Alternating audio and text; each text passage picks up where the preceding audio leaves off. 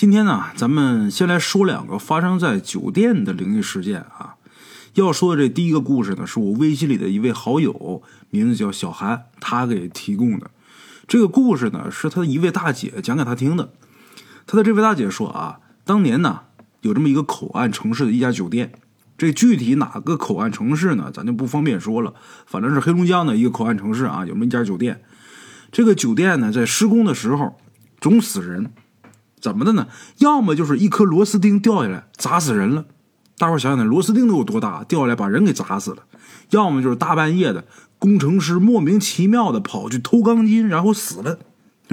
总之挺邪乎的。然后这个项目就开始开会，怎么解决这个问题啊？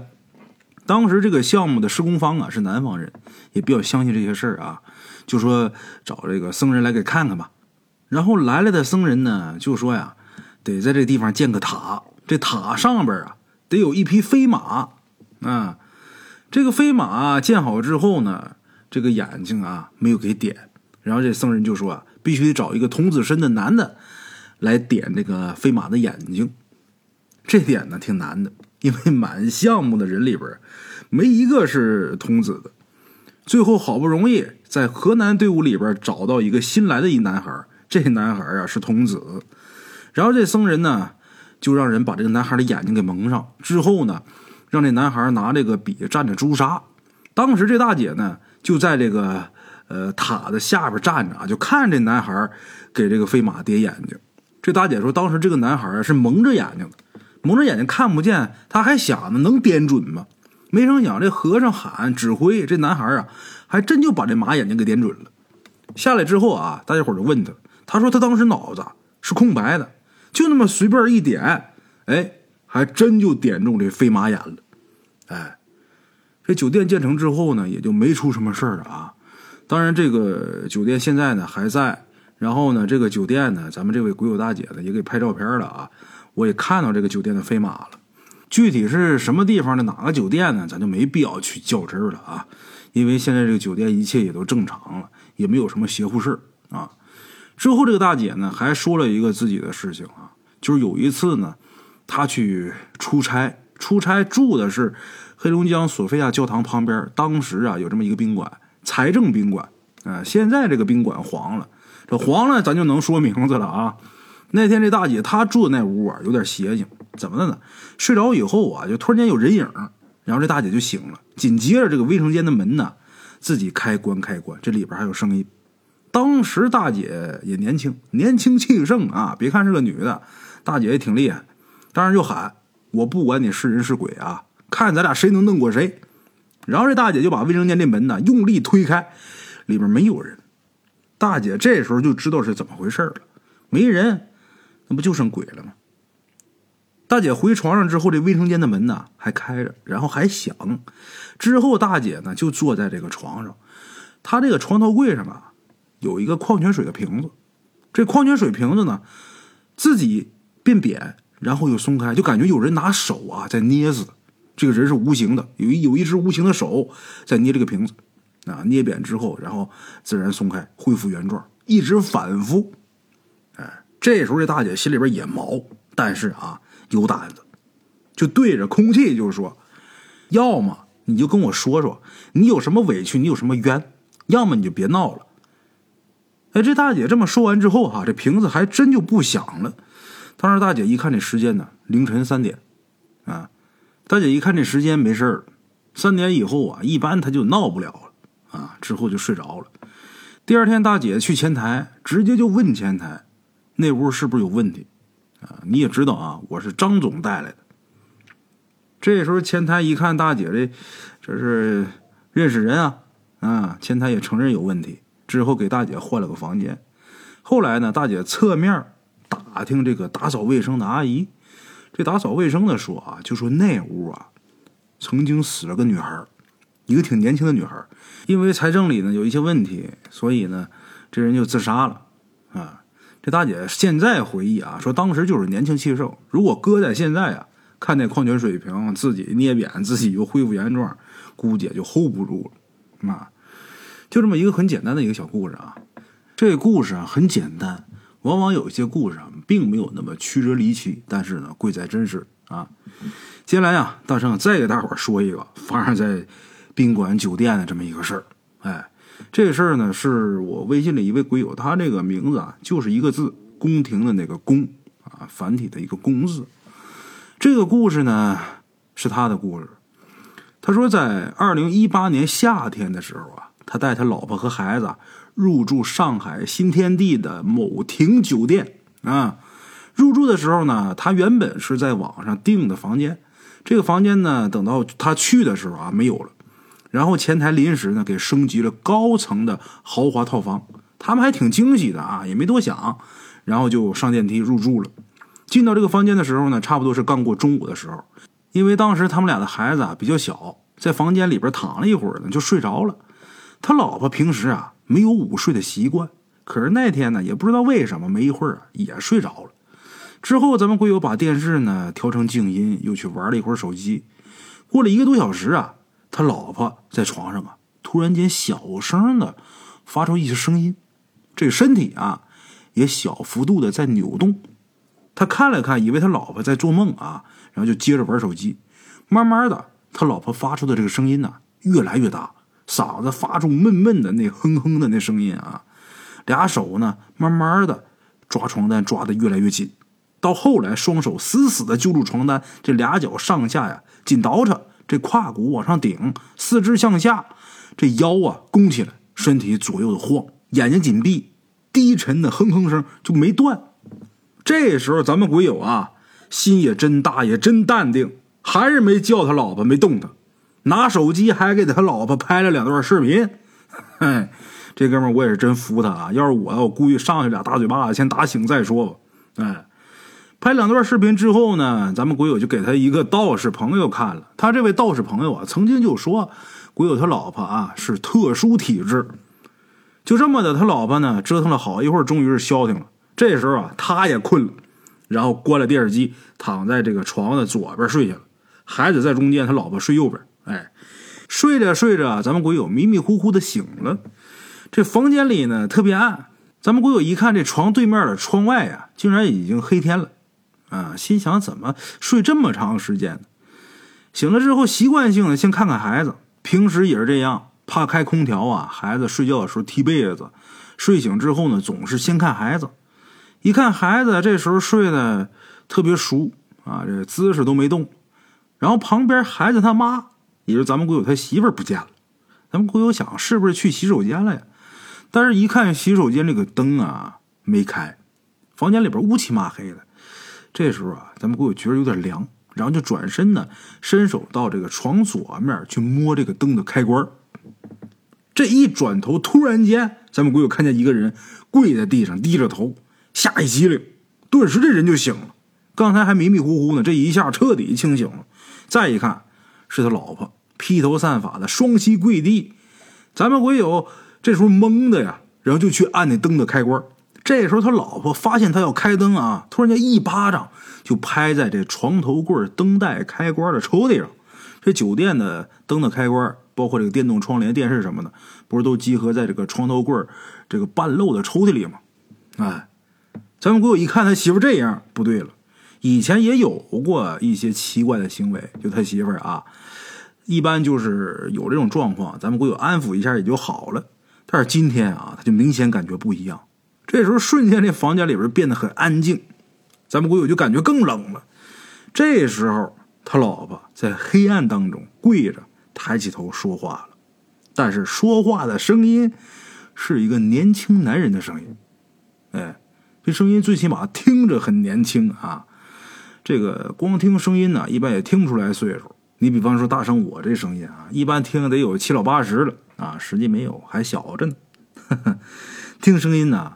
大概能听出来啊，是个年轻男人的声音，这声音不大，然后跟咱们鬼友说：“帮帮我们。”说这么四个字，“帮帮我们。”咱们鬼友这时候后脊梁一阵寒意，他媳妇儿这时候发出的声音是个男的声音，换谁谁也麻呀！啊，咱们鬼友有点害怕，往后坐起身就问：“你是谁？”然后他就说：“啊，我叫谁谁谁。”一个三个字的名字，由于当时咱们国有极其紧张，后来啊，死活想这名字想不起来啊。我叫什么什么什么，我是南京税务局的。我姐还有我姐肚子里的孩子都被我姐夫化成的厉鬼给害死了。你得给我们主持公道啊！然后他媳妇就不停的用力的拿这脑袋往地板上磕磕头。这酒店这个地板是铺着地毯的，他媳妇拿这脑袋往地上磕，咚咚咚的那闷响啊！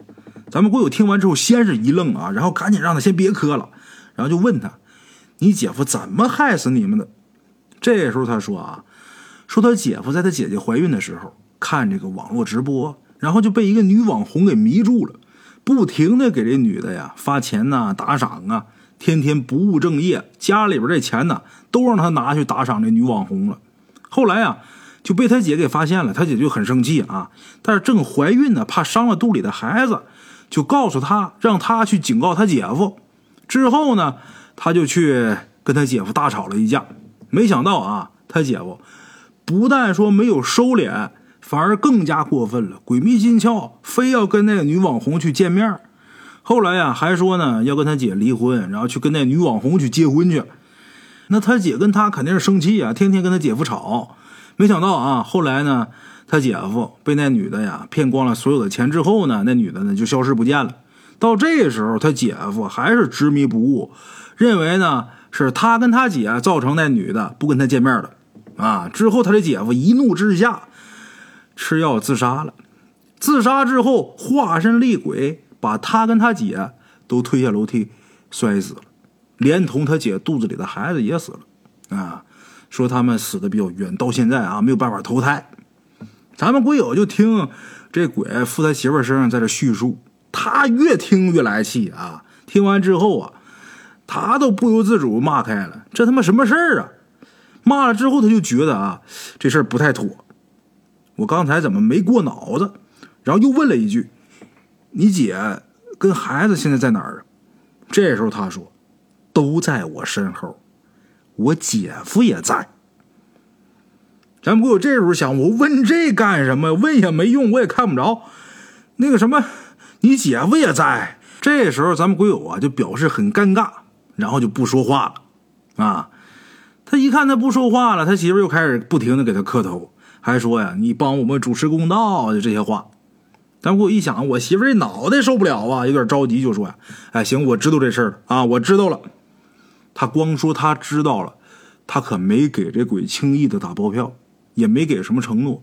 为什么呢？因为鬼话呀，他不信，也承诺不了什么。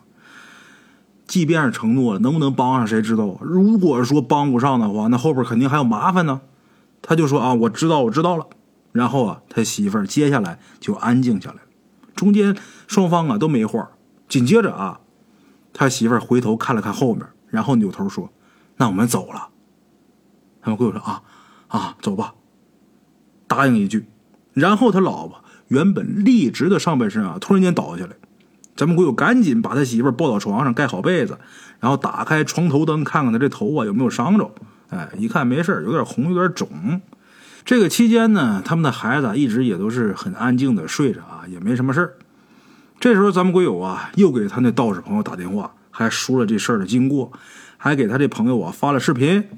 然后他这道士朋友说，这事他办不了啊，那婴儿和那厉鬼啊不好弄，他只能呢帮忙查一下这一家四口啊这事儿是不是真的。再往下的事儿呢，得找他师傅。第二天呢，再给他回话。哎。就这么的简言结说呀，到了第二天啊，第二天他老婆一早呢就醒了，孩子一早也醒了。他老婆醒之后啊，就不知道发生什么事就觉得自己这头疼，脑门又是紫又是肿的，浑身无力。哎，第二天鬼友这位道士朋友也给他打电话了，就是说他查了，确实是有这个事儿，就问咱们鬼友想怎么办。咱们鬼友说，我也不懂啊，这能不能给他超度了或者怎么样啊？他这道士朋友说可以，但是代价不小。啊，还得让他师傅请他祖师出来，说你得先决定，你看你到底这事儿你要不要处理？哎，最后咱们归位想想，弄吧。啊，这代价挺大，也不光是钱的事儿，反正还有其他的，那也得整啊。你这恶鬼跟上自己家人，自己媳妇儿这体质又这样，万一说出点什么事儿怎么办呢？弄吧。啊，最后这事儿呢还是给办了。但是这件事情最后究竟是怎么办呢？具体怎么个细底，咱们贵友也没说，大圣我呢也没细问啊。最后他说啊，如果有听众知道南京税务局曾经有这么一家子有这么个事儿的话啊，可以跟大伙儿说说啊。大伙儿如果有知道的，可以联系大圣啊。好了啊，这就是咱们今天前两个小故事送给大家，都是听众投稿的。接下来啊，再给大伙儿说一个稍微长一点的啊。这故事也是我微信里一位好友，然后这故事应该是他在什么地方转载的啊？他的名字呢叫专业电工，咱们这位鬼友的微信名字后边是他的电话，这应该是他的职业啊。这故事估计是他是在哪看的，啊？别人给转载的，然后他又发给我，我一看呢挺有意思，给大伙说说啊。话说在明朝时期啊，登州有个姓袁的老夫，哎，这老太太住在一个偏僻的小山村里边，膝下呢育有六个孙子，最大的十岁，最小的只有四岁，而且个个健康活泼，讨人喜爱。这袁老妇啊，跟六个孙子住在村外的一个小土房里边，日子呢虽然苦，但是啊也是苦中有甜，也挺幸福。说起这个袁老妇啊，也是个可悲之人。中年丧偶之后啊，跟儿子宁康相依为命。好在宁康争气，用功读书，二十出头就考上举人了。家里边的生活呀，也渐渐的好了。可是有那么句老话讲：“天有不测之风云。”就在这母子俩呀，准备好好过日子的时候，这宁康呢，却死在一场大火之中。白发人送黑发人，乃是世间最悲痛之事啊！哎，这事儿呢，对袁老妇的打击啊很大，整天是以泪洗面，茶饭不思。要不是有街坊邻居们轮番照顾，估计这袁老妇啊早就一命归西了啊！之后，袁老妇浑浑噩噩的过了得有半年多，这老太太呀，终于是走出了丧子之痛的阴霾，开始好好生活。可是，一个老太太呀，太寂寞。袁老太太呢，就开始收养那些被人抛弃的，或者是父母双亡的孩子，然后把他们呢当成自己亲孙子看待。不知不觉啊，这老太太居然收养了整整六个孙子。这些孩子们呢啊，也都很懂事，很少让袁老太太操心。其实这袁老太太呀，她开始收养子孙的时候呢，年纪已经不小了。据村里边长辈透露，如今袁老妇已经百岁有余，可是每天呢还都早起给孙子们做饭，精神抖擞，而且从来不生病，完全不像个百岁老人呢。在当时啊，人能活到七八十岁，那已经是高寿的不得了了。百岁那时候想都别想，那时候人啊五十岁那都老的不行了。他活了一百多，可是袁老妇呢，不但做到了，而且还活得好好的。起初大家伙都说这好人有好报啊，毕竟袁老妇收养了六个没人要的孩子。可是呢，之后发生了一件事，这件事彻底的颠覆了大家伙对他的认知。怎么的呢？这六个孩子啊，一天天的长大，除了要照顾吃，还得照顾穿。家里边本来就不富裕，袁老妇啊，已经很长时间没给孩子们做过新衣裳。眼看这冬天就要到了，村里边这裁缝。主动把家里的一些边角布料送过来，这裁缝心善啊，看这个袁老妇家里边收养这六个孩子不容易，他心善，就把这个边角布料送来，想给这孩子们做点衣裳。到冬天天冷，别让孩子冻着啊。这种事呢，他也不是第一次做，他经常帮这个袁老妇，还有这六个孩子。这六个孩子呢，也都很喜欢的。当时这袁老妇啊没在家，就他去给送这个边角布料的时候，这老太太不在家。这六个孩子就把他给迎进去了。他们这几个孩子，包括这老太太住的这小土房啊，不大，也就两间房。夜里边，孩子们呢都挤在一张炕上。这房间里边连阴暗在朝，就那么一个小窗户，这小窗户几乎这光都照不进来。这裁缝放下布料，正要走呢，却看见这屋里边墙上挂着一幅画。这画上的。这个画像的模样啊，鬼模鬼样的，面目狰狞，让人看完以后啊就不舒服，毛骨悚然。这画像下边摆着一张供桌，上边有两根蜡，还有一些瓜果点心。这裁缝心里边好奇，就问这孩子：“这画上画的是谁呀？”这时候孩子们呢面面相觑，有那个比较大点的孩子张嘴就说：“奶奶说这画上画的是他儿子，就是我们的父亲。不过奶奶说了，他已经成神了，所以奶奶每天夜里啊都拜神，也让我们跟着一起拜。”这裁缝听完之后一脸蒙圈，还想再问点什么，但这时候袁老太太回来了。回来之后一看见这裁缝在屋里边，老太太脸上这笑脸儿，顿时可就凝固了，俩眼睛死死的盯着这个裁缝，把这裁缝给盯得浑身直发毛，很尴尬的干笑两声之后，赶紧走。不过孩子们说的话，这裁缝可没忘，一直在他这脑子里边绕。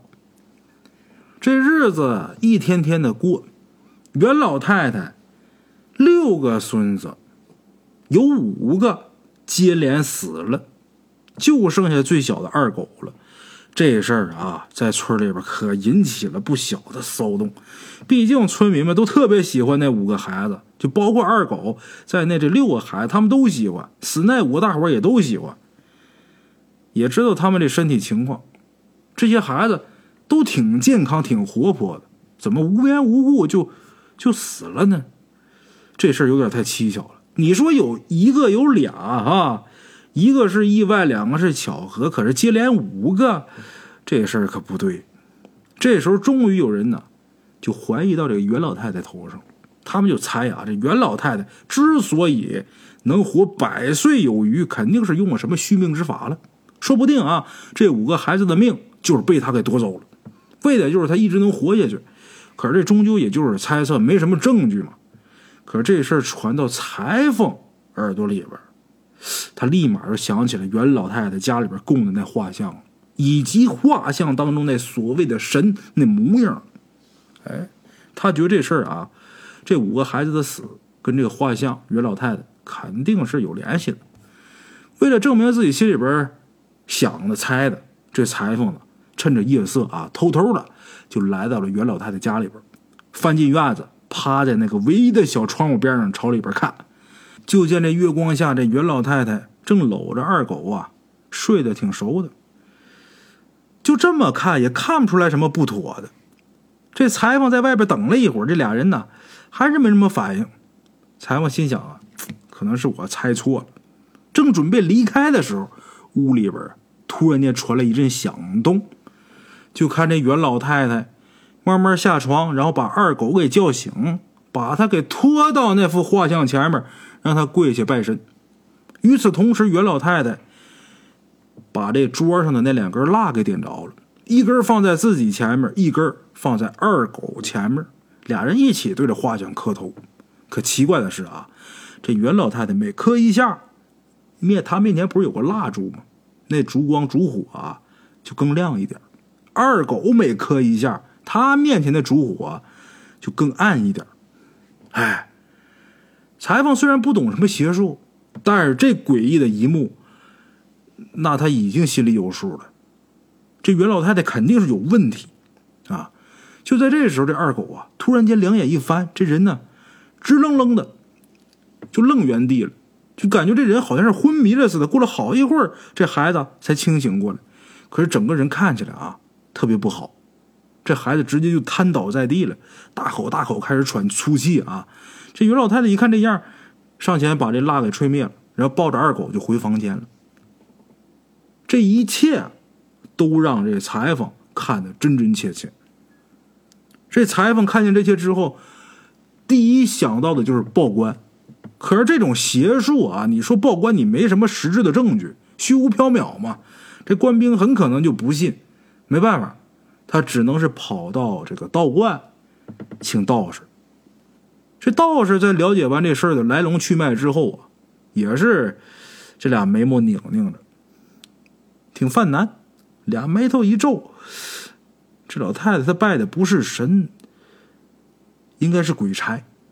这是老道分析的，说是鬼差，其实也是邪神啊。人们去道观拜三清，在土地庙拜土地公，这都属于呃真神啊。可是有一些，你比方说一些兽成精，那就属于是邪神。至于这个袁老妇他拜的，应该是从打地府逃出来的阴神鬼差。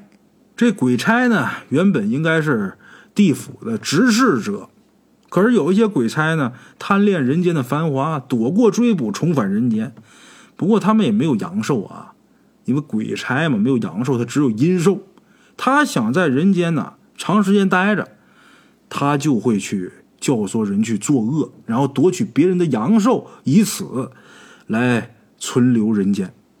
啊，如此看，这袁老妇应该是把孙子们的阳寿啊都献给了画中的那鬼差，余下来的阳寿呢，呃，这鬼差又送给了这老太太。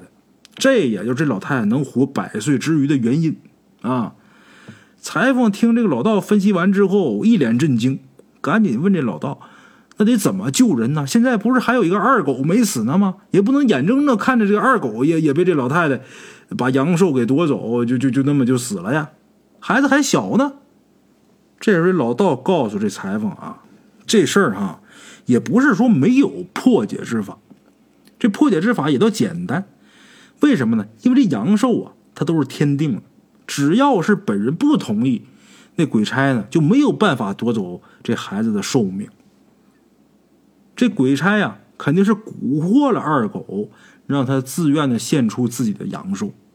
那五个死去的孩子估计也是一样。只要是裁缝现在回去告诉二狗，如果看到人跟他借命，不管是谁啊，千万别答应就行。这裁缝听完之后点点头，赶紧跑回村里边啊。第二天清晨，他趁着这个袁老太太出门之后，他偷偷的溜进他们家找着二狗。这时候二狗看起来好像一宿没睡似的，这人特别的虚弱，感觉好像刚得了一场大病似的啊。裁缝一脸心疼，赶紧问昨天晚上发生什么事了。二狗也没隐瞒，他说呀。他自己昨天跟着奶奶拜神，结果拜着拜着就睡着了。梦里边啊，有个男的就说他奶奶呀快死了，就问他愿不愿意再借十年的寿命给他奶奶。其实这人已经跟二狗借过很多次了，二狗啊不愿他奶奶离开他自己，就愿意借这个寿。但是每借一次啊，在梦里边每被借一次，他都相当难受，就感觉肚子里这内脏啊。都被揉成一团了似的，哎呦！裁缝听完之后啊，倒吸一口凉气。都让这老道说对了，没想到这袁老妇人面兽心，不惜残害无辜的孩子来给自己续命啊！这时候，这裁缝告诉二狗，等今天夜里边，你再梦见那个男的的时候，别同意借给他寿命。二狗听完之后有点着急了，就问：“那我要是不借，我奶奶会不会出事啊？”这时候裁缝啊低头想了想，然后笑了笑，摸了摸他脑袋：“放心吧，二狗，没事啊，你奶奶没事只能这么说，这孩子心软。如果说你不借你奶奶，你奶奶就得死，孩子八成还得借。哎，这裁缝就骗他。等到了夜里边，这裁缝再来到二狗家的时候。这二狗家这房门呢虚掩着，这裁缝推开门一看，这袁老妇啊在地上躺着呢，脸色铁青，这会儿已经没有呼吸了。二狗呢站在原地一动不动，就跟个雕塑似的。这裁缝也不敢靠近，喊二狗半天，这二狗啊才反应过来，随即呀哭着就扑进这裁缝的怀里边再后来呢，这裁缝啊就把二狗给收养了。悉心照料，可是经历过那件事之后啊，二狗的行为啊，就变得有点异常了。经常是一个人坐在院子里边发呆，有的时候正跟别人聊天呢，突然间忘了自己在干啥了。啊，这一晃又过了十年，长大以后的二狗啊，决定南下经商。临别之际，这二狗悄悄的。凑到这裁缝耳边，淡淡的说了一句：“您的养育之恩，宁康在此谢过。”裁缝听完之后，一脸惊恐的看着面前的二狗，可二狗啊，却露出一抹很诡异的笑。之后，离开了家乡，再也没回来过。啊，我不知道列位还记不记得啊？老太太之前死的那儿子，名字就叫宁康。哎，看样子，道士呢猜的也不完全对。这袁老太太画中供奉之人，应该就是她死了的儿子。哎，在二狗不再答应借袁老太太寿之后啊，这袁老太太死了，一命呜呼。这画中之鬼，也就是袁老太太她儿子的这个鬼魂，附到了二狗的体内。接着，裁缝又养育二狗十年。这宁康，也就老太太这死了的儿子啊，这死鬼借尸还魂。啊，之后啊，这二狗离开家乡，再也没回来。这下落究竟如何，也没人知道。啊，好了啊，这就是咱们今天的这几个小故事啊。我是孙大圣，咱们下期见。